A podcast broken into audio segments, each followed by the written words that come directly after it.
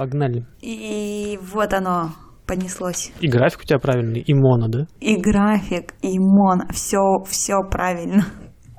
На пасашок все правильно. Рано ты что, для пассажка мы только начали. Мы только сели. Ну, сам выпуск на пасашок. Почему? Ну, потом каникулы. Ну, у тебя каникулы Ты сам раз, у меня там куча еще материала, и сейчас сегодня мы еще понапишем. Ты, может, к Ну, тому времени вернешься пассажок. еще. Нет никакого пассажка. Вот, мне еще к, твоих- к твоим ребятам еще надо будет стукнуться еще, которых ты мне там поскидывала. И к своим Мгм. еще. Я, может, тут еще... Ох, может, это будет как раз стимул развернуть нашу кипучую деятельность. Давай, давай. Я, я не против, пока у меня будет кипеть, в принципе, деятельность, у тебя будет подкастная деятельность кипеть. Очень надеюсь на это. Может, нас кто-нибудь слушать начнет наконец. А то прям нас никто не слушает. Все, вроде как все по тесту, у меня тоже все работает. Хорошо, давай. И тут, знаешь, прям хочется, чтобы как в радиоэфире была отбивка такая. И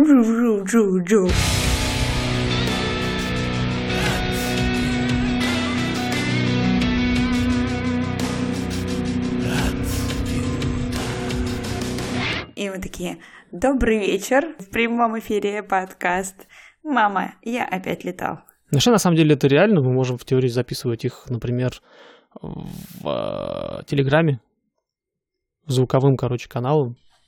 И вот эта вся вот наша болтовня, вот это вся замечательно, она вся будет туда попадать. Вот. Более того, можем делать какие-нибудь перекуры с музыкой, которые в подкаст вставлять сложно, а в Телеграме вообще никто не, не прикопается. И реально делать их такими, знаешь, вот это вот колесо радийное красивое, и делать эти вот кусочки, там, допустим, реально по 10 минут какие-нибудь. Потом там перерывчик. To hell. Да, Highway to Hell, и дальше поехали. Я думаю, там человек 5 будет сидеть и балдеть с нашего подкаста просто. Вот, а потом вырезать. Это, знаешь, подкаст, который просто такой, типа, мы не гонимся за людьми. Мы просто балуемся, да, сидим и все. Кстати, про подкасты. Наверняка кто-то уже заметил, что у нас интересная такая нумерация, неожиданная. Почему нумерация? Нумерация, она про цифры. Наименование для выпусков какими-то странными, непонятными словами, типа альфа, браво и так далее. Это все очень неспроста. Я сидел, кстати, думал, как вот эти выпуски делать и как их, в принципе, нумеровать. Просто цифры это скучно. Вот, и я упал вот сюда, вот в эти вот Альфа, Браво, Чарли и вот это вот все дальше. Кстати, люди, которые, например, в игры играют, во всякие военные, они с ними уже знакомы, потому что они этими словами именуют часто отряды, например. Когда у них игроки собираются в отряды, они тоже вот этими всеми альфами и бравами, позывными пользуются, потому что это распространенная штука, достаточно. Именно в военных всяких мероприятиях. И вызвано это очень простым фактом. И военные, и пилоты, и много кто еще очень много информации передают по радиосвязи. А проблема радиосвязи, главная проблема, наверное, радиосвязи в том, что частенько она такая себе по качеству. Поэтому есть две очень важных составляющих. Во-первых, это фразеология. Страшное слово, которое по большому счету означает, что разговоры, ну, особенно, да, вот такие Мгм. формальные, типа военные, там, авиационные, они всегда ведутся какими-то очень специальными фразами. Как это называется? Не живым вот языком, да, не английским, не русским, а вот какими-то очень, очень короткими, специальными, понятными, а, ориентированными на ситуацию. Например, там, если я собираюсь улетать, у меня есть прям набор фраз, которыми я общаюсь с башней, и мы друг друга отлично понимаем. Это, во-первых, позволяет мне собрано и концентрированно вот эту всю информацию. То есть, кто я такой, где я нахожусь, что я хочу, дайте мне разрешение на это. Фактически, практически любая моя фраза состоит из этих четырех частей. И я понимаю, какая информация мне требуется от меня, сейчас я ее быстренько передам. И она, как правило, у меня уже готова. А с обратной стороны и они, и я, мы друг от друга знаем, чего ожидать. Если я только что, например, им сказал, что я со стоянки выезжаю к взлетной полосе, значит, скоро я же попрошусь взлетать. Они уже имеют меня в виду и ждут от меня вот это вот сообщение там когда-нибудь, минут через 5, 7, 10, в зависимости от того, как я долго буду готовить самолет. Это позволяет не засорять эфир, быть готовым к этим передачам, и даже если что-то где-то не слышно, допустим, в целом понять, о чем речь. Ну нет, так переспросить. Это, кстати, тоже отдельная процедура. Say again. Меня все на английском, естественно, потому что я с русским радиообменом знаком постольку поскольку. Хотя, на секундочку, я по второму, я называю это второе образование, да, военным образованием, Мгм. на военной кафедре учился параллельно с физфаком. Ну, оно не второе. не, оно не но второе ни в коем случае, оно. Просто обязательное у тебя было. Ну, если ты не хотел идти служить. Ну, вот интересный Выбор опыт. был у тебя небольшой. Мы можем когда-нибудь это еще обсудить. Это был интересный опыт, особенно сборы. Но, тем не менее, я связист. Просто я не очень специальный связист. Меня скорее, был упор туда, в морзянку, в работу с радиостанциями. Но голосовой радиообмен мы особо сильно не проходили. Просто потому, что, во-первых, времени не было. Во-вторых, практики столько получить было бы сложновато. Хотя какие-то азы нам тоже давали. А вот здесь я столкнулся с радиообменом очень крепко. Ты поэтому подкастом занялся? У тебя флешбеки М, такие типа незакрытый гештальт, у нас было мало радиообмена, пусть будет подкаст. Подкастом я занялся, наверное, только потому, что мне всегда нравилась вот эта радийная история. Я даже, я где-то рассказывал уже, я пробовался даже на радио Европа Плюс в Томске. Европа плюс. Она родимая, но я что-то там прям зажался и, естественно, там какую-то ерунду им наговорил, и они мне сказали, что они перезвонят, и не перезвонили. Зря, наверное. Но я сам там виноват. То есть не срослось. Может быть, благодаря Европе плюс ты сейчас в Калифорнии, и а так бы затянуло тебя медийное Не болото, исключено. и остался бы в Россиюшке. Ну, не знаю, хорошо это или плохо, оно сложилось как сложилось. Нет, это просто по-другому.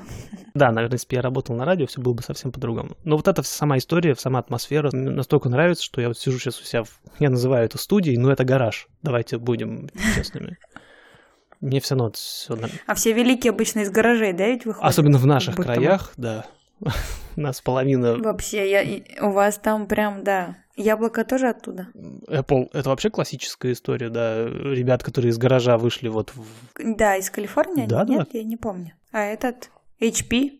Слушай, про HP я тоже слышал, да, они тоже в Они гараже тоже из собирали, гаража, да. но, но не знаю, я регионально не уверена просто. По-моему, тоже калифорнийский гараж, но опять же, я врать не хочу, а вот э, конкретно про Apple, этот дом, что сейчас кому-то принадлежит, и можно найти его, Мгм. по- приехать и посмотреть глазами на тот самый гараж, в котором Apple начинался, и там собирали эти штуки. Вот у меня тоже эта вся штука происходит в гараже, не знаю, будет у меня как в Apple. И мне вся эта штука нравилась, и я вот каким-то образом в итоге, сколько уже, год назад, кстати, нашему подкасту тоже год уже, вот у- в- в- свалился в итоге почти. вот сюда. Если ты военный или пилот, то с радиообменом работаешь постоянно. Если пилот, то сам всегда, потому что у военных свои там ра- радисты есть, они работают отдельно, там все эти передачи и так далее. Хотя с рациями, например, работать э, практически все военные должны уметь, потому что, ну, в принципе, разговор по классической рации одноканальный, когда связь только в одну сторону идет, это же не как по телефону. Это вот я нажимаю кнопку, тангенту там на рации или у себя там кнопку на штурвале, неважно, как это организовано, даю какое-то сообщение, ухожу с эфира, получаю сообщение в ответ. И хорошо, если на этом канале нас двое. А если, например, в занятом аэропорту, это может быть там 10, 15, 20 человек. Легко. И вот этот вот навык работы в радиоэфире, он очень сильно нужен и надобится. И именно поэтому, как правило, оттуда вот этот вот обычный человеческий язык максимально вымарывается, выкидывается, потому что иначе это будет... Придется с каждым человеком в этом самом эфире, а половина пилотов, они, ну, не профессионалы по определению. Они пилоты-любители, например, да, или студенты, частные пилоты, которые в теории могут там... У нас один человек был, я летал как-то, один пилот был в эфире, который все правильно, все по форме, в той же самой фразеологии, но там было ощущение, что он чуть ли не поет. Очень, видимо, нравится ему Мгм. пилотировать. Хорошее настроение было у парня, потом хихикали, сидели в кабине просто э, люто. Но это ладно, это еще такой, не deviation даже, скорее, особенность. А если бы башне приходилось бы работать с каждым пилотом индивидуально, а уже даже на Мгм. моем базовом аэродроме в, в окрестностях него может работать одновременно там и 10, и 15 самолетов. Это уже очень Мгм. плотный обмен. Был день, когда реально радио не замолкало. Постоянно у меня в голове кто-то разговаривал. Потому что все все слышат. Вот если я встал на частоту, начал передавать, меня услышат все, кто на этой частоте работает сейчас. И об этом тоже нужно Мгм. помнить. Поэтому очень коротко, очень определенно. У меня эти фразочки все вот чуть ли не в книге, опять же, в этой написаны. И вот это очень важный момент. Так. И вот у нас есть алфавит, Есть алфавит, который мы используем. который необходим э, как раз-таки в- для того, чтобы в условиях вот этой странной, не всегда стабильной, часто с помехами, особенно, например, допустим, я вылетаю откуда-то из-за горы, а мне уже, например, пора говорить аэродрому, что я вот прилетаю к вам, имейте меня в виду. А связь еще пока, ну, такая себе.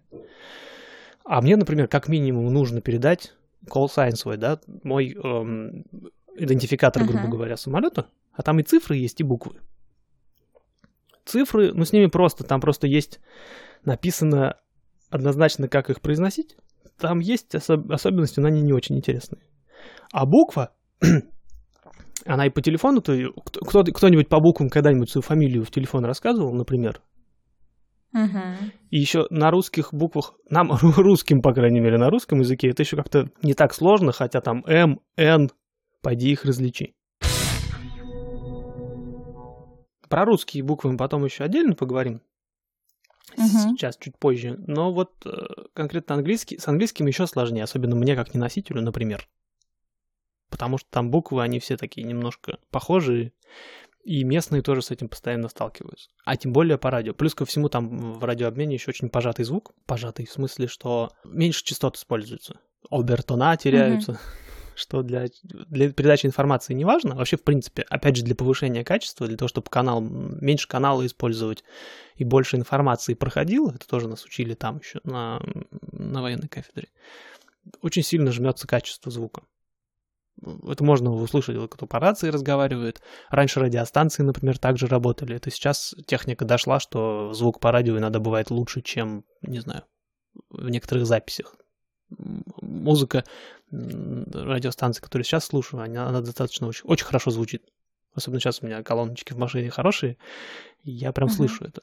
Но в общем случае вот всякие такие дежурные рабочие радиопередачи, они ведутся в очень низком качестве, и, соответственно, теряются нюансы, и буквы, например, передавать очень сложно. Ну и по телефону uh-huh. то же самое. Какой-нибудь банк, фамилию, мою, английскими буквами, ну, сложновато. S как доллар. Вот, кстати, да, отличный пример. Вот эти я столкнулся с этим очень сильно, когда я... И русская. Да-да-да, когда я пытался, а, я работал в техподдержке, и я по телефону людям э, чинил интернет. Ну, самая классическая uh-huh. проблема людей, которые пытались выходить по ADSL э, в интернет в Томске, да, наверное, как и везде, это случаи, когда они, например, неправильно пишут пароль. Но с паролем uh-huh. мне помочь сложно, потому что я не, их не знал. А логины я все видел. И вот это начинается, mm-hmm. да, S как доллар, N там вот это вот, они еще ищут их на клавиатуре. И с точкой. И с точкой, да-да-да. Я вот это все знал, и это было очень сложно. Кстати, даже был софт для помощи как раз вот, ну, как правильно объяснить людям, как пишется там, ну, не знаю, латиница та или иная буква, там назывался то ли блондинка как-то, ну, короче, как что за блондинками было связано. Ну, скорее, и ты вводишь... Ну, такой, да, но ты просто, нет, ты вводишь, правда, туда э, латиницей, например, свою почту, и он тебе расшифровывает, как диктовать по телефону кириллицы, собственно, прям типа Н, как П русская, маленькая, ну, типа, знаешь, вот эти вот все Вот, ну, ну, ну, опять же, представляешь, какая творилась бы чехарда в эфире, если бы все вот таким ну похожим ну, да. образом пытались бы объяснять буквы. Угу. Если я, например, правильно вспоминаю еще советские фильмы наши. Ну, если что, я помогу тебе. Нет, давай. я не конкретный фильм, а вообще в принципе, особенно какие-нибудь там детективы или тогда еще милиционеров, они номера машин друг другу передавали, когда по, по рации. Угу. Они цифры цифрами, а все буквы там Маша, Наташа именами. Да. Вот это вот э, именно по этой причине, потому что буквы непонятно по телефону, по ну, радио, конечно. по рации. Никак невозможно. Здесь же это все дело штука унифицирована. А унифицирована она изначально была военными, по понятным причинам, потому что им много всяких там и координат нужно передавать, всякие названия, там точки и все что угодно. И все вот эти буквы, у, у каждой буквы Понятно, что у нее есть код Морзе. Я сейчас уже... Это филиал нашей рубрики «Читаем Библию». Напоминаю, это случай, uh-huh. когда мы читаем большую толстую книгу. Это две, на самом деле, книги. Э, Federal Aviation Regulations и э, Aeronautical Information Manual. Это книга, которую пилот должен, если не знать наизусть, то иметь под рукой и знать, как найти там всякие данные. Сейчас перед записью я как раз тренировался в нахождении и нашел. Я этот алфавит, естественно, знаю наизусть, но он, оказывается, вот здесь прям написан. И каждой английской латин... буквы латиницы, да, мы не будем просто говорить, что они английские буквы. Каждой угу. латиницы соответствует слово одно, которое ее означает. Оно начинается на эту букву И все вот, с кем я общаюсь, они знают, что вот это слово означает эту букву. Во-первых, угу. они максимально разные, максимально из разных э, областей. областей, для того, чтобы было понятно. Потому что эти буквы, ой, эти слова, точнее, они не будут встречаться в ни в каком живом предложении. То есть из них угу. нельзя предложение составить, они редко употребимы э, сами по себе отдельно. Ну, то есть для того, чтобы, когда, если ты что-то хочешь сказать, это слово точно не задублировалось. Это слово не... Ну, если вдруг ты в эфире захочешь, ну, то есть что-то еще сообщаешь, то оно не задублируется наверняка, ну, типа с высокой вероятностью. Да, вот, например, мой любимый самолет, на котором я впервые полетел, у него call sign 6796 Hotel. То есть цифры, цифры, цифры и hotel в конце. Я, пилот, летящий на самолете, говоря о своем колл-сайне, типа вряд ли буду разговаривать про отели. Ну, очевидно. И поэтому буква H — это hotel. И человек, который на том конце слышит эту букву, он ясно понимает, что я, я не про отели ему рассказываю, а про букву. И вот тут его можно найти в интернете, я сейчас не буду его весь, естественно, зачитывать. Но, например, угу. да, то есть у нас пошли... Зачем? Не надо по-другому сделать. Mm.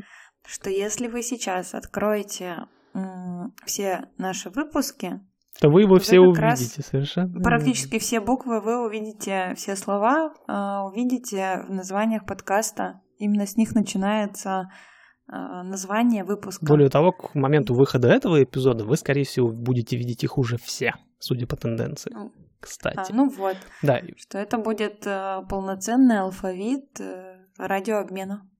Да, так и сделаем. Вот вам отдельный повод посмотреть, как называются наши выпуски. Потому что после вот этого вот ничего не значащего слова там обычно короткое описание еще есть. По-моему, были такие вопросы, ну там, редко, но встречались, типа, а зачем, ну вообще, что это за слова такие? Собственно, поэтому мы к этому наконец-то и пришли, особенно к, подходя к, к логическому концу этого алфавита. Отдельный вопрос, что мы угу. будем делать к тому времени, как он закончится. Кстати, да. если у кого-то есть какие-то замечательные идеи по этому поводу, мой телеграм всегда открыт к предложениям. У меня ничего в голове, кроме как перейти на кириллицу, там, благо, 33 буквы, и можно даже и твердый и мягкий знак попробовать использовать в целом при желании. А вот, вот здесь уже идет, э, ух, я не знаю, я сейчас с маркетологом разговариваю, как это правильно назвать. Я сейчас найду это слово. Вот построение бренда, вот это вот, э, когда названия все красивые и вкусные, и ими хочется пользоваться, э, и сейчас это получается, mm-hmm. потому что вот, например, взять какую-нибудь случайную букву, вот М — это Майк, или тот же э, G — это Golf, или какой-нибудь R — это Romeo. Красивые.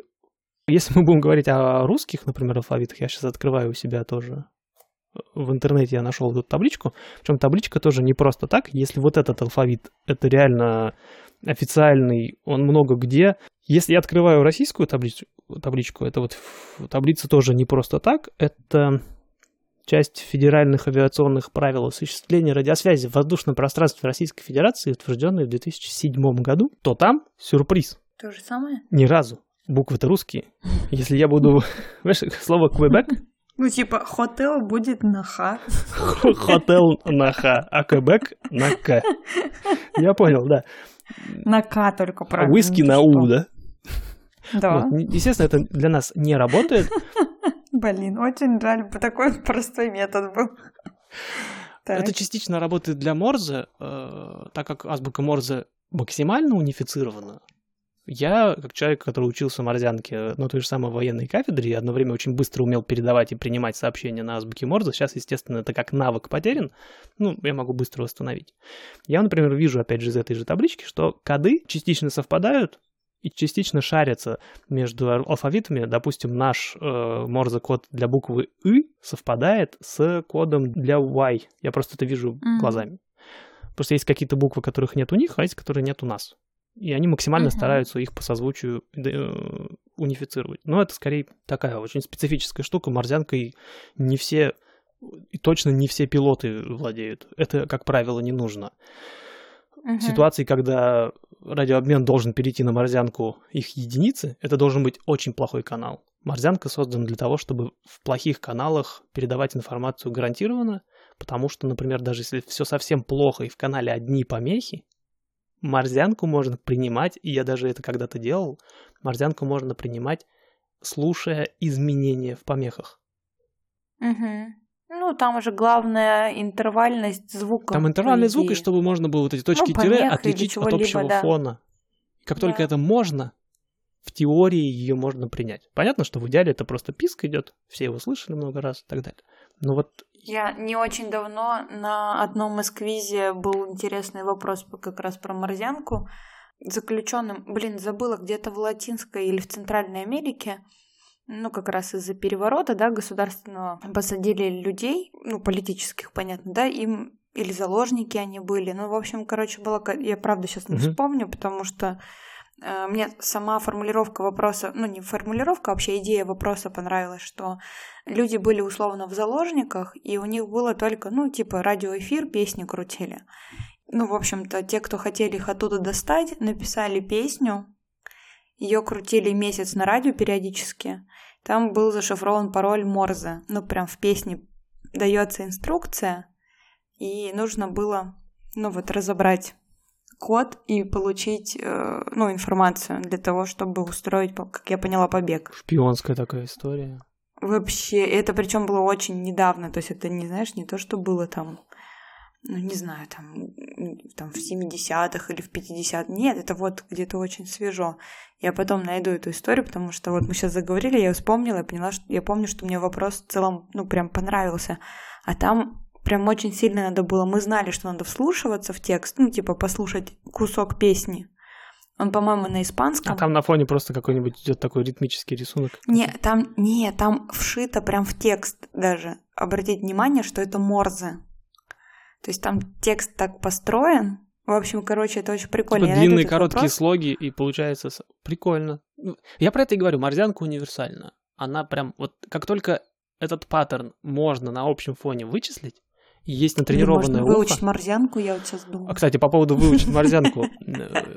Морзянка универсальна, конечно, но есть, я недавно писал по этому поводу пост, кстати, э, есть одна, одно очень распространенное заблуждение.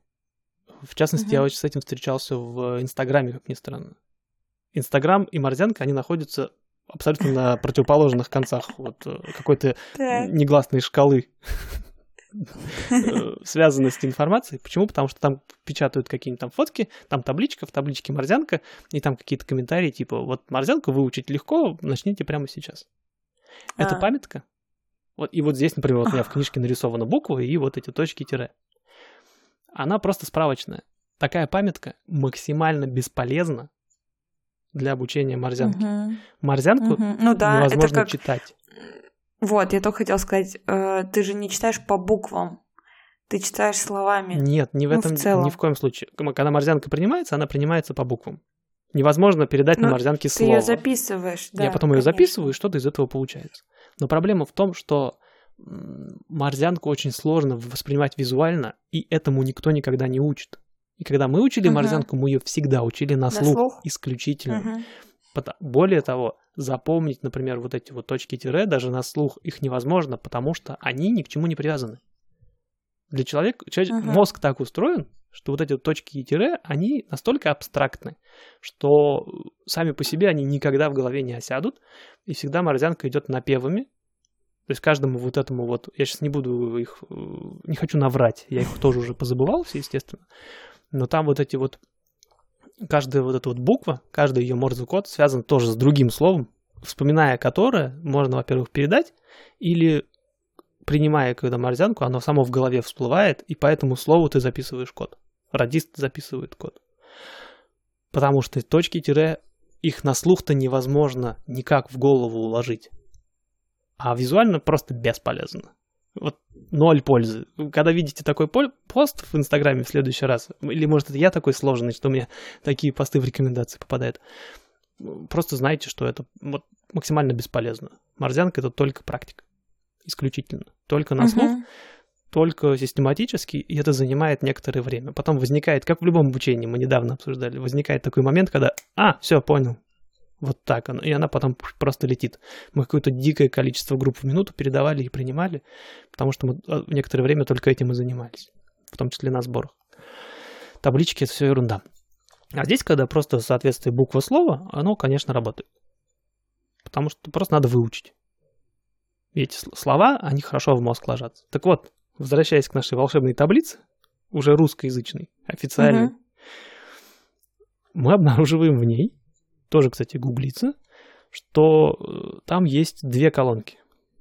Первая это авиа, и там каждой букве соответствует имя. А Анна, Б, Борис и так далее. Угу. Это оказывается. Я сегодня это нашел. Просто я никогда не сталкивался с этим. Оказывается, реально каждой букве просто соответствует имя. Единственное, что меня смущает, нету никакого слова для «ё». Понятно, понятно, что имени для него нет, но как его передать тогда? Видимо, «ё». То есть имя там Николай, Михаил, «ё». Хотя для «э» они «эхо» нашли. Но «ё» э, тяжело, потому что и О может, ну, оно же и звучит. А видишь, в чем дело? Все остальные буквы словами, поэтому И и О не бывает. То есть, если Йо, то это Йо. Я, я, поним, я понимаю, но это да и краткой нету, да, в алфавите? Вот ты никогда не догадаешься. Вот если И это Иван, то для и краткого какое имя? Йося, я бы какого-нибудь выбрала. Йорик. Нет, они поступили гораздо проще. Если И это Иван, то и краткое — это Иван Краткий. Это хорошо, это прям в духе стендапа, я бы даже сказала. Да-да-да. Поэтому... Это звучит даже как-то очень Иван, круто, Иван, Иван краткий. краткий. И, и, Иван Пятый краткий. Я не помню. Сейчас, сейчас надо вот это идеальное место, где надо было вспомнить какого-нибудь Ивана, который царствовал очень недолго. Но у нас не было Иванов, которые супер мало. Вот, да. Прикинь, была бы как, какой ну, был опять бы, же, что такое мало? Какой был бы панч, угу. если бы я был чуть более образован. История просто не настолько хороша, как физика у тебя. Не мой конек, согласен. Это Иван Краткий был. Представляешь, так пам! И все такие... Иван Краткий — это кто-то из литературы мог бы быть. Типа, знаешь, а, Валерия Брюсова который писал одностишие, и в школе было их потрясающе учить. Ну, знаешь, ты там, я до сих пор помню, «О, прикрой свои бледные ноги». Это было прям в учебнике, и нам сказали, выучите любое стихотворение Брюсова. Как ты думаешь, сколько раз э, это стихотворение прозвучало на уроке? Ну, это интересно, кстати, да. В общем, 98% выучили именно это за секунду до звонка, собственно. А, ну, там были, конечно, в каждом классе есть зануды, и ботаники, там, кто готовился и выучил. В общем-то, мы пошли коротким путем. Вот, так что вот нам нужен еще такого Ивана найти в литературе, он был бы Иван краткий. Либо наоборот, Иван, который очень много писал, чтобы это была там ирония. Иван краткий, который как Лев Толстой. Сто пятьсот слов в одном предложении. Ну вот да, вот они вот так вот прикололись. Подарили нам разгон про Ивана Краткого. Единственное, говорю, они не нашли на Ё, они даже на Э, эхо нашли. И на И. А, кстати, на И, Йоры. Исикуль какой-нибудь. Нет, Йоры, он начинается на Ё. На Ё они не нашли слово, а на И они нашли слово на Ё. Такая штука. Ну, потому что Йоры, наверное, ну все равно оно звучит... Как И. Но, с другой стороны, на самом деле, кстати, на «ы» очень много, как я знаю, в татарском языке, и э, на языке коми очень много слов на «ы» в их словарике я видела. Да, но я думаю, что это... Там все Я думаю, это была бы, конечно... Это было бы сложно. Это была бы супер а, пенетрация в, ну, такое, в глобальную систему э, легкого этноса, понимаешь, вымирающего, я бы даже сказала. Такое, типа, мы чуть-чуть сберегли коми. Немножечко. Кусочек коми в федеральных авиационных правилах осуществления радиосвязи в воздушном пространстве. Вот, потому что мы многонациональная страна. Не самое. У нас много народностей. Если в авиации они используют имена для букв, ну, за редким исключением, ага. там, где имя придумать сложно. Иван можно было бы, Иван, Иван, и Иван краткий еще. Такая «ы» с шапочкой. Они да, авиации придумали, придумали имена преимущественно, то в военно-морском флоте они пошли еще более... Вообще на флоте особенные люди служат, я считаю. Это, это своя культура. Я сам, естественно, не в курсе, но вот если послушать Гришковца, uh-huh. например, не знаю, насколько он релевантен, но даже mm-hmm. вот из того, что он с флота передает, это, это другая вселенная какая-то. Они живут абсолютно вот на своей волне, простите за каламбур. И они, естественно, тут тоже выделились, и в ВМФ отдельный код. Ну, если у них компас и Мурманск, как минимум. Компас, Мурманск. У меня папа Камбус. из тех, ну, камбус, он ударение, ну, ты понимаешь, в слове компас, а, ударение. Согласен. И Мурманск тоже по-другому. Тут вопрос, видишь, ударение, если говорить про особенность, возможно, есть еще слова. Не, ну, у них своя фразеология, своя какая-то атмосфера у них. И... Да. Ну, там гюйсы, кубрики, Ой, гальюны, коки, все вот эти вот э, отдельные особенности. Да. Ты говорю, они, они очень Камбус. специальные люди такие, прям выделяющиеся, заметные и не плавают, а ходят. Не плавают, а ходят, что тоже, кстати, интересно. И вот они в, в радиообмене они тоже выделились, и они преимущественно, за редким исключением, используют славянский алфавит, древнеславянский. Mm-hmm. То есть это аз, буки, веди, глаголи mm-hmm. и так далее. Может, это дань скандина... Ну, таким вот каким-то северным... Как будто бы, знаешь, немножечко нордического чего-то в этом есть. Нет, такое, старая добрая наша вот кириллица, по-моему, это уже. Они там эти буквы так обозначали, а нет, до кириллицы. Азбуки, веди. Это вот глаголь. Да, да, да, да, да. Это, вот они как раз. Почему люди раньше страдали, изучая азбуку, потому что они должны были угу. вот. Они не использовали буквы, они использовали вот эти вот длинные штуки. Что? И вот эта вот логика, По сути, что. Ну, добро, как бы буква Д. Да, да, да. И вот ты ну, из добро и аза составляешь говорить. да. вот у тебя получается вот этот вот конструктор странный, когда у тебя части больше, чем то, что получается. Я с трудом могу привести пример из реальной жизни. Ну, так, так весь, мне кажется, французский язык, где тоже произнесли одно, а написали «мама дорогая». Да, я, кстати, учил французский, наверное, месяца три и понял, что я не хочу в магистратуру во Францию. Это про... Это, это... Вот, вот с одной стороны вот моряки есть, а с другой французы. Две категории очень Нормально специальных так поделил.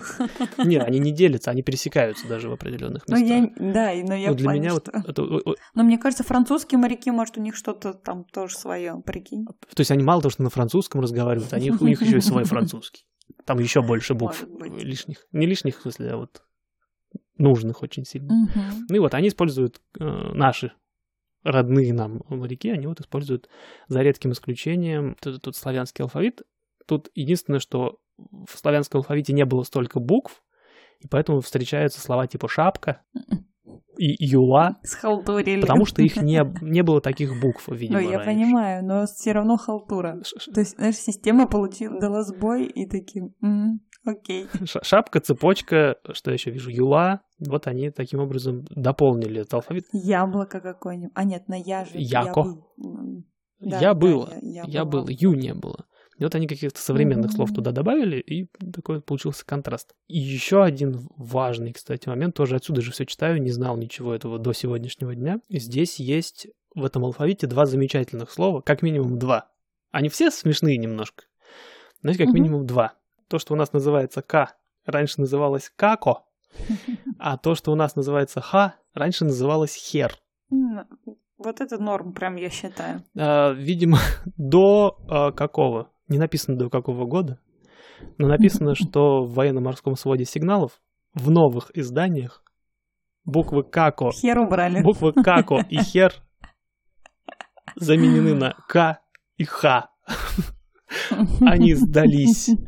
Потому что, видимо... Не, ну хер-то чем помешал? Я вот Я не знаю, не как могу. моряку может помешать хер, но проблема Вообще, в том, что... я тоже ну, считаю, что наоборот, это повод для гордости. Да, но, скорее всего, там был эффект эбонитовой палочки, когда...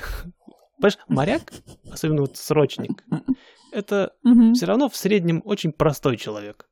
Ну, обычный. Безусловно. Очень простой, очень русский, э, российский, хорошо я имею в виду такой из глубинки со своими какими-то угу. своим бэкграундом. Ой, немножко толерантности это посыпал. И когда он нормально. И когда он приносит э, приносит этот свой бэкграунд на флот, а ему говорят хер. Я бы тоже смеялась, несмотря ни на что. Я честно. думаю, да, была проблема, потому что, опять же, на тех же самых сборах на военной кафедре я отлично почувствовал на себе, как я человек практически с высшим образованием, очень быстро вливаюсь в эту специфическую среду, и там все очень смешно. Вот максимально. Ну, не плакай же. Все, над чем можно посмеяться, будет посмеяно. И поэтому вот они в последних изданиях буквы Како и Хер благополучно заменили. Вот, причем... Как хер какой Блин, вот жалко не рядом буквы, да? Слове. Ну, вот так. И у них еще э, это э оборотное. Не просто э, mm. э оборотное. Ну, такая вот. Это тоже какая-нибудь певица должна быть. Оборотная. Думаешь? Такая. Да, и краткий. Понимаешь, чтобы они вместе где-то были. О, еще нашел дру- дру- они дружили. Чтобы закольцевать э, вот эту вот таблицу и наши хихоньки и хахоньки по ее поводу, есть буква Ч, которая в авиационном э, своде сигналов человек, я думала, чебурашка. Чебурашка. Но чебурашка же тоже не... Или это имя, или это вид животного, я не помню, честно сказать. Да это не жив... Какое животное? Его звали так, чебурашка. Это вообще существо. Чебуреки, чебоксары. Никаких чебурашек нет. Нет, чебурашки тут тоже нет. Ну, это было бы очень миленько. Это было максимально бы миленько, но все тоже, наверное, хихикали. Так вот, в этом, э, в авиационном своде это человек, а в военно-морском червь. Ну, где-то рядом, я согласна. От человека до червя не очень далеко. Практически весь наш путь, он вот в этих двух колоночках и описан. Радиообмен вообще очень отдельная такая категория, потому что она, опять же повторюсь, она должна быть концентрированная, четкая. А, каждое вот это сообщение должно всю информацию донести и при этом занять как можно меньше места в этом эфире, потому что он общий он всех ней, и все вот эти люди, которые там летают, например, если говорить конкретно о пилотах, они вот эту всю информацию тоже, в частности, например, мы часто летаем в, на аэродромы, где нет башни в принципе, угу. не существует. Он не контролируется никакими, как это называется, диспетчерами. И, а там лету, например, до ближайшего, мы часто туда летаем, там лету минут, наверное, 15, если не меньше. И там пилоты пользуются аэродромом, просто общаясь друг с другом. То есть фактически, э, я просто перелистываю, вот мне здесь все это написано, фактически прибытие на аэродром, я, я прибываю, там за 10 миль я должен сообщить им. И все мои маневры вокруг аэродрома, повороты, э, вот эта вот коробочка знаменитая, хорошо известная для пилотов, когда идет работа над аэродромом, там есть паттерн, где самолеты летают постоянно Известна его высота, известна его конфигурация.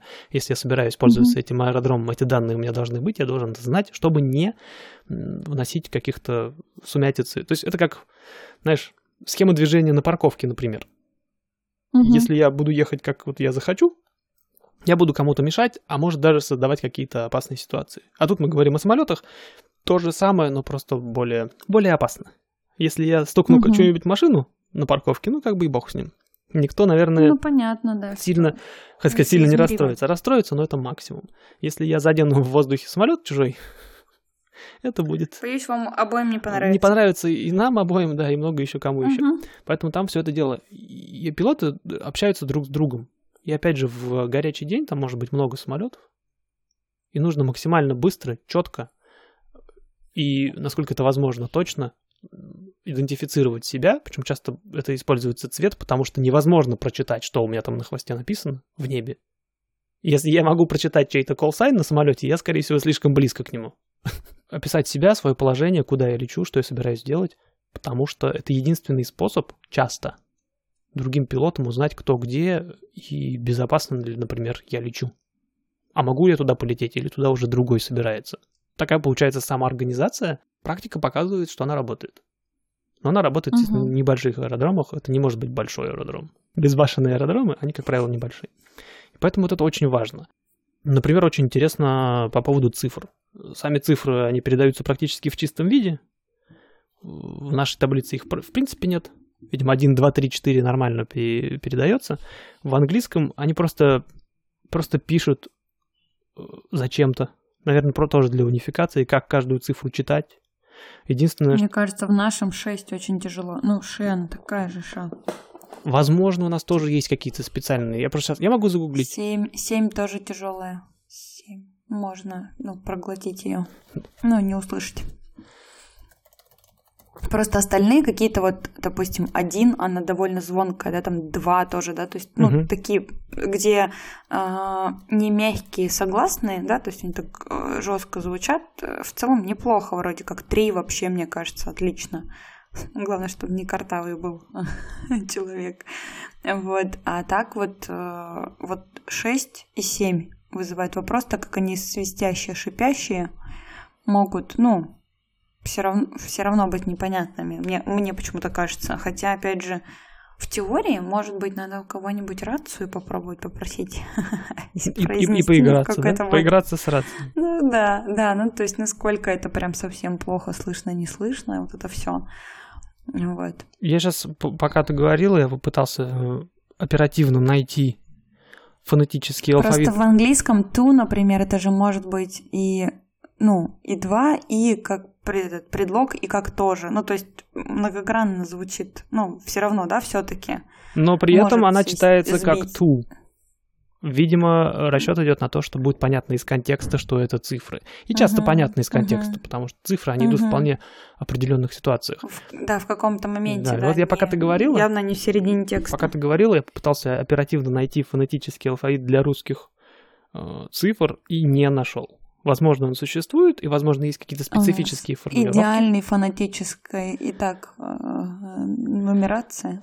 Ну да, после того, как все, после червь и хер э, цифры уже идут вообще на раз. А здесь вот есть интересные штуки, потому что, например, если one, two, three понятно, кстати, three, три, он читается как tree, как дерево. Угу. Это уже интересно. Потому что, опять же, да, угу. иначе... Ну, потому что Ф не Это Ф, оно, может... оно сожрется радиоэфиром, совершенно конечно, верно. Или, например, конечно. four, который 4. Или... Ага. Она читается как forward. Она искусственно угу. делится на два слога, чтобы его можно было разделить. То же самое с nine. Nine, nine, вот это вот э, 9, угу. она ее не слышно. Вдруг немцы будут еще в эфире. М? Ну, вдруг немцы будут в Да даже дело не в немцах. Его, в принципе, очень сложно вот это вот впихнуть в радиоканал. Мягкую. И поэтому вместо nine они говорят niner. И это уже слово, причем этого слова не существует. И это понятно, что это девятка. Самое интересное, я очень быстро привыкаю к таким вещам. Ну, значит, э, ты пока еще не стар. Если ты Я в последнее время в э, контексте этого подкаста слишком часто это слышу. Я, видишь, я, я просто подбадриваю, что ты молод и свеж. Отлично. Я, я ради этого, собственно... Все факторы, пока, видишь, мы собираем такие у нас многогранные подтверждения того, что ты ого-го. Приятно. Из, да? Изменение очевидных штук, вот five, uh, оно five, вот, а, кстати, я не могу это произнести. Там V как бы на конце, просто она мягкая. И они отлично five. это понимая, так и пишут, ребята, не парьтесь, говорите five. Uh-huh. five. И не парьтесь. Это очень быстро приходит в привычку, потому что, во-первых, это постоянно слышу в эфире, как другие это дело читают. И как-то вот оно само, само по себе потихонечку, потихонечку и нарабатывается. Я сейчас, угу. например, даже где-то разговариваю, например, по телефону. У меня вот любимый пример это банки, например. Они часто требуют всякие данные, там номера, там, телефонов, еще чего-нибудь, какие-то фамилии, там. Э, самое приятное, естественно, это электронный адрес надиктуйте или еще что-нибудь.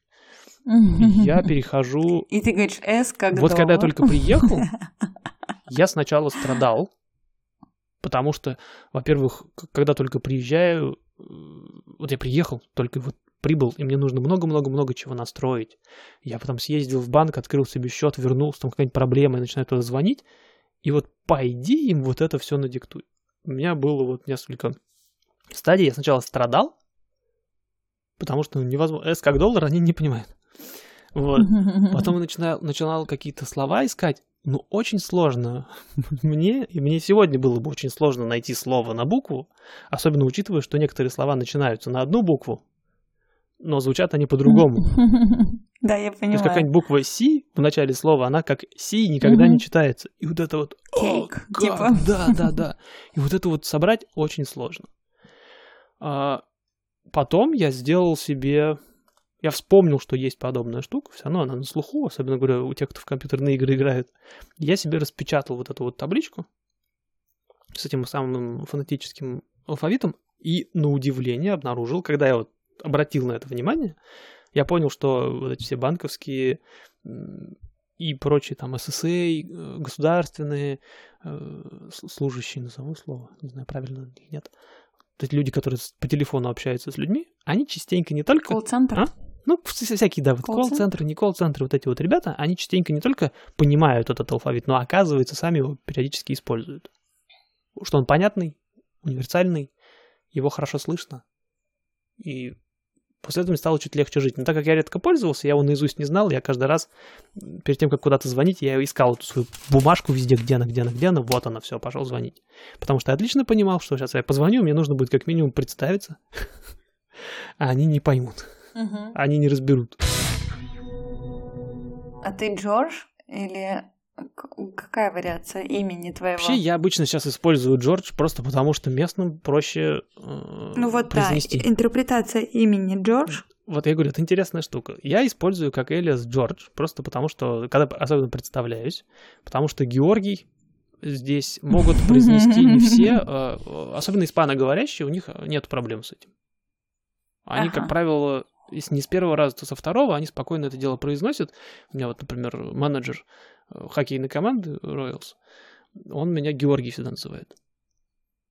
И Прикольно. очень сильно этим гордится, потому что остальные не могут этого произнести. Не могут? Да.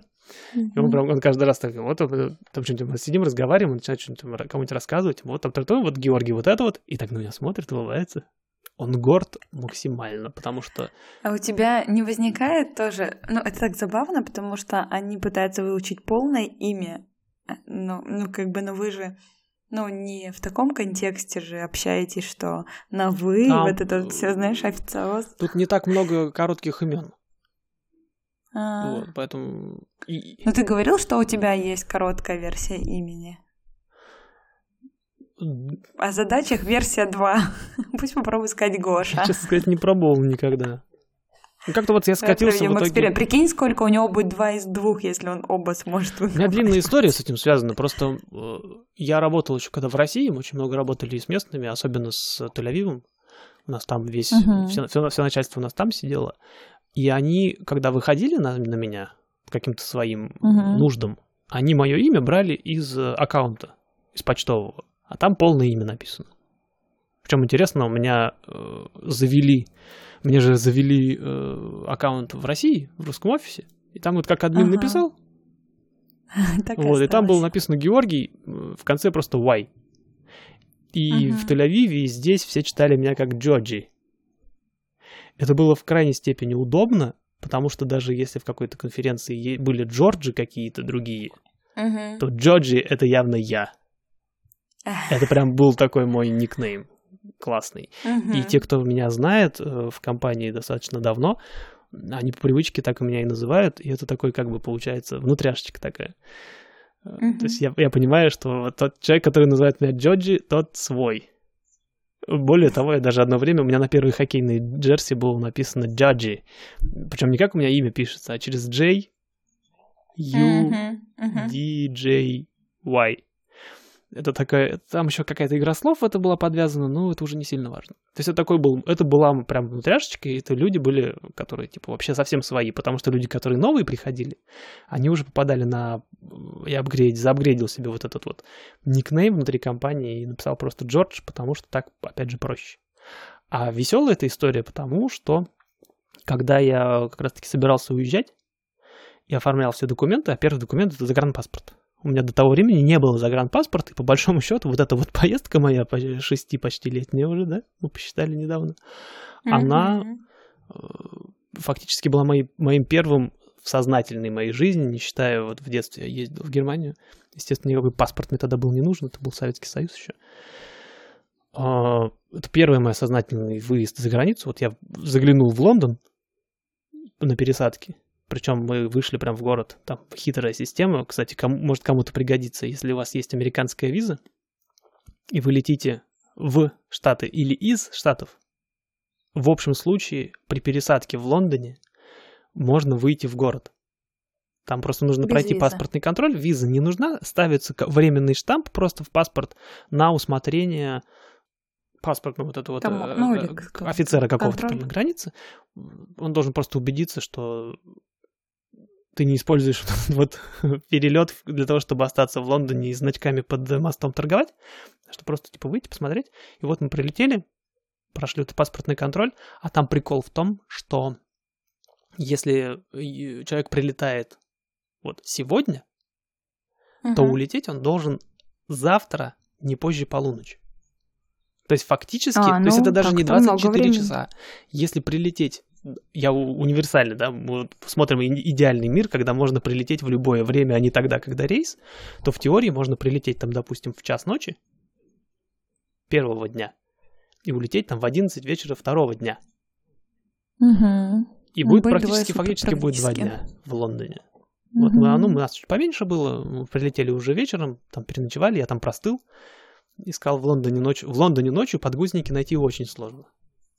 Прям практически невозможно. Как и во всей Европе. То есть всю ночь ни, ни черта не работает. Я там ходил по Лондону, угу. а типа, я же из Сибири, а это был декабрь.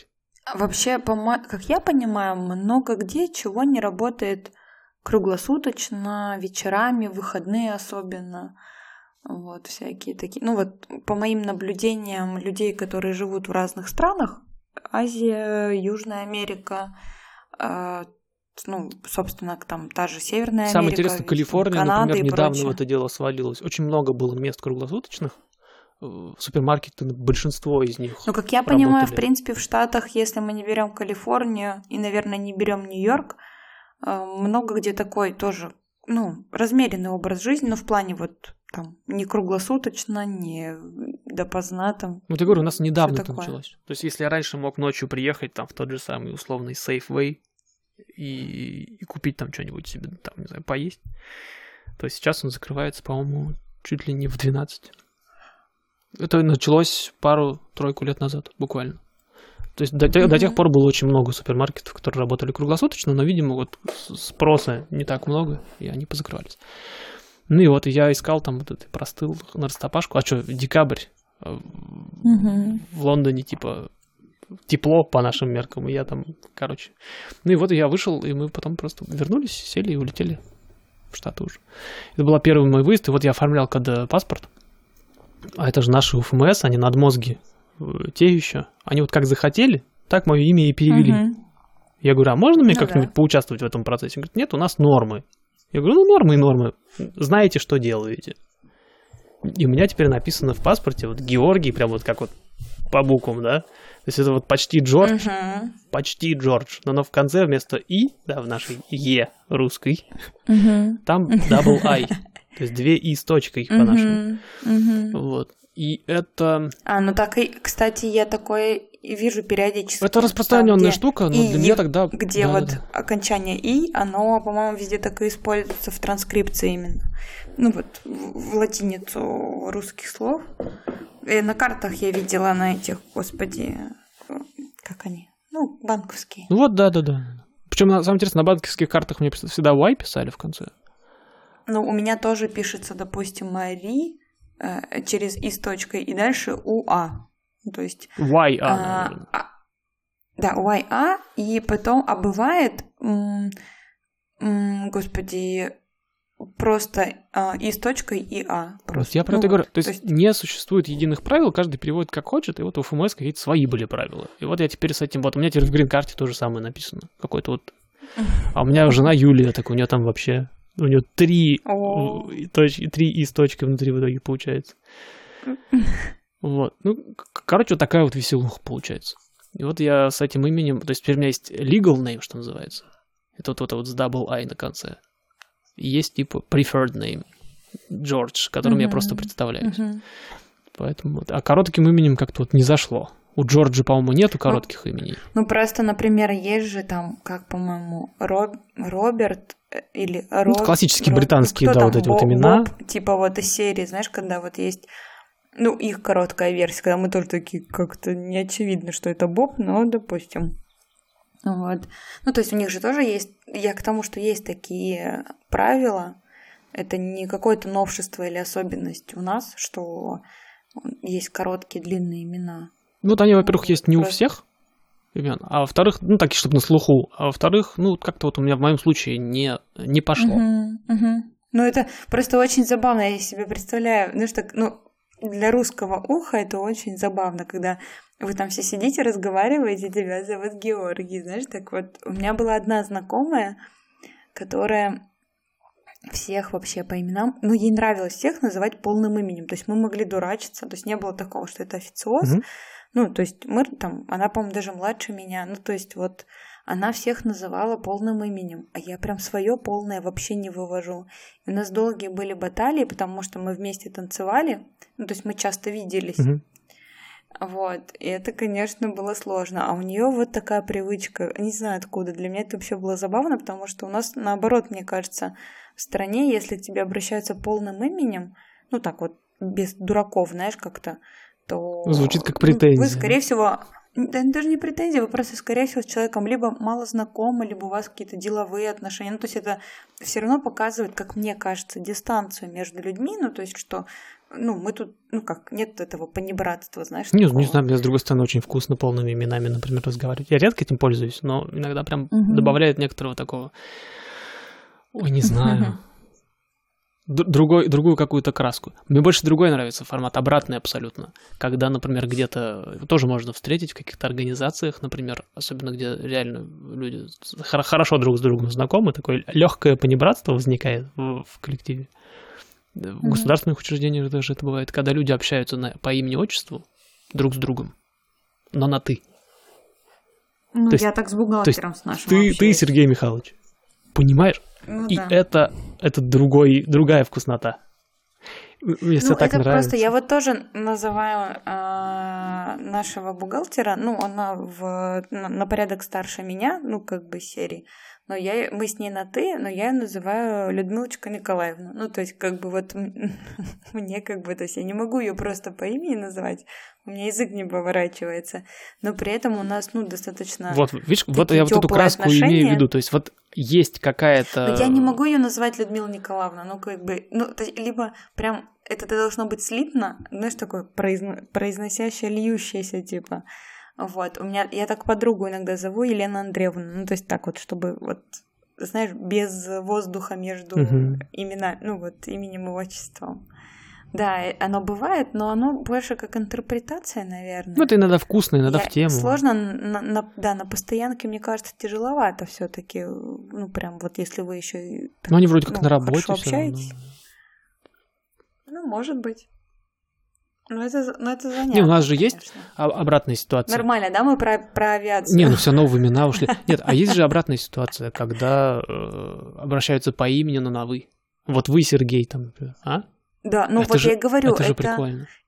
это же общее. Вот это создает, мне кажется, все-таки э, либо статус, либо вот эту вот, а, ну, то есть вот я, скажем так, поеду на встречу, например, и со мной будет говорить Мария, вы знаете, несмотря на то, что круто. я не очень вывожу свое имя, вот, ну, мне дико не нравится, я везде, причем даже когда официально как-то представляюсь коротким именем, людей немножечко это корежит, и так, э, как это вообще. А ты в паспорт себе сделай полное имя Маши, и все, и не будет тебе никаких вопросов. Ну, у меня паспорт, я в 20 лет как делала, он у меня уже повидавший виды, я, ну, если вдруг я надумаю его себе менять, то, наверное, да. Ну, или в 45 лет, что называется. Там тебе уже будет не важно, там да. ты уже будешь реально Мария, как там тебя по Да не, не факт. Вот. И в плане того, что это вопрос такого внутреннего комфорта, мне очень нравится, что у имен есть вариация.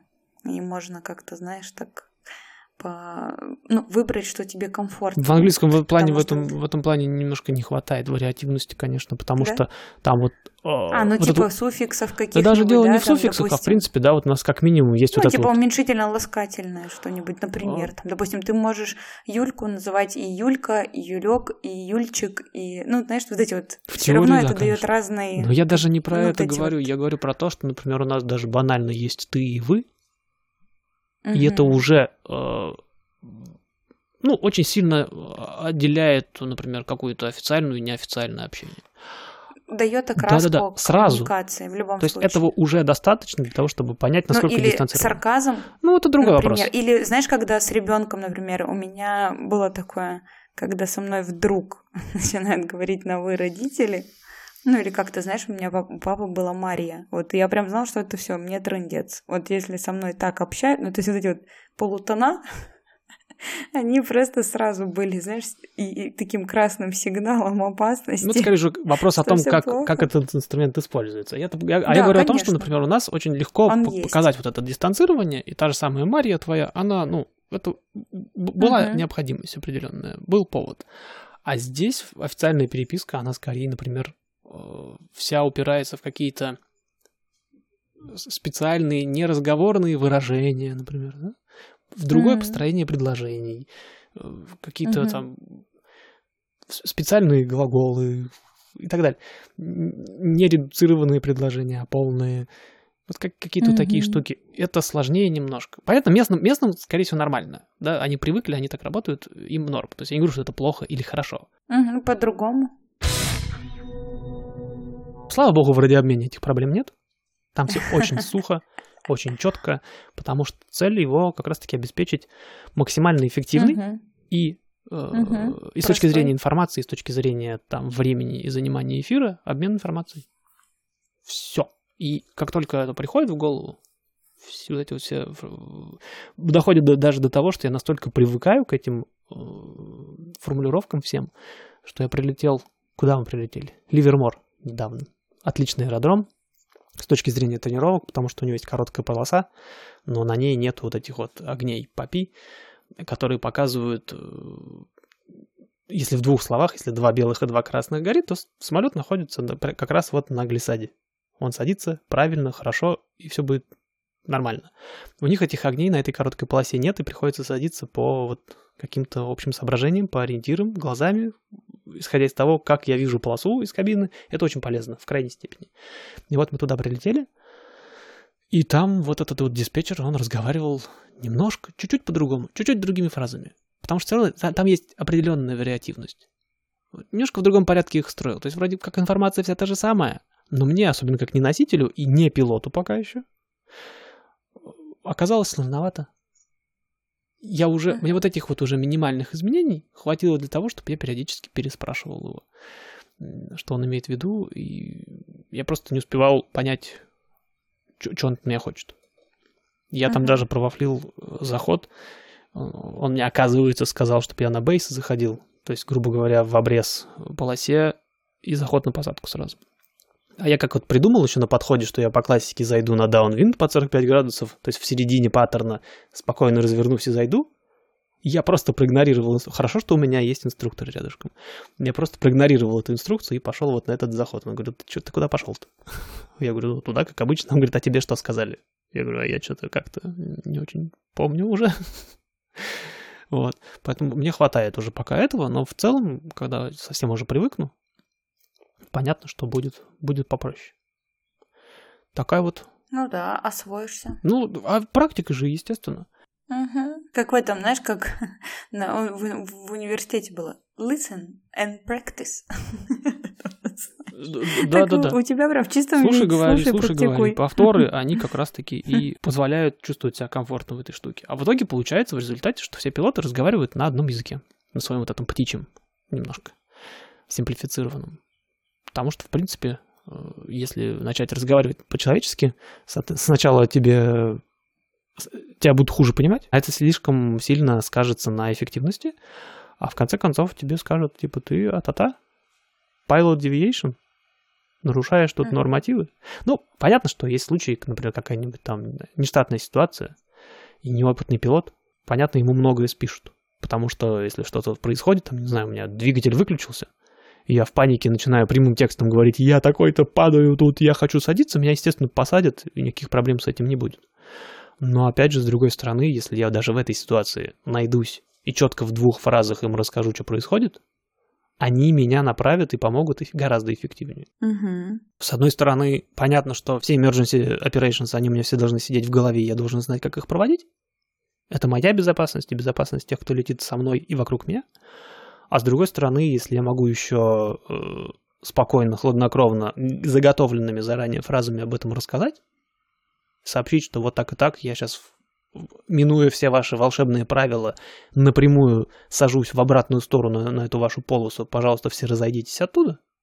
Если я это расскажу им буквально в двух фразах привычными им словами, они рассосутся гораздо быстрее и эффективнее чем если я сейчас начну им рассказывать, вот он такое, секое, я там со стороны такого дерева через 15 минут, как-нибудь.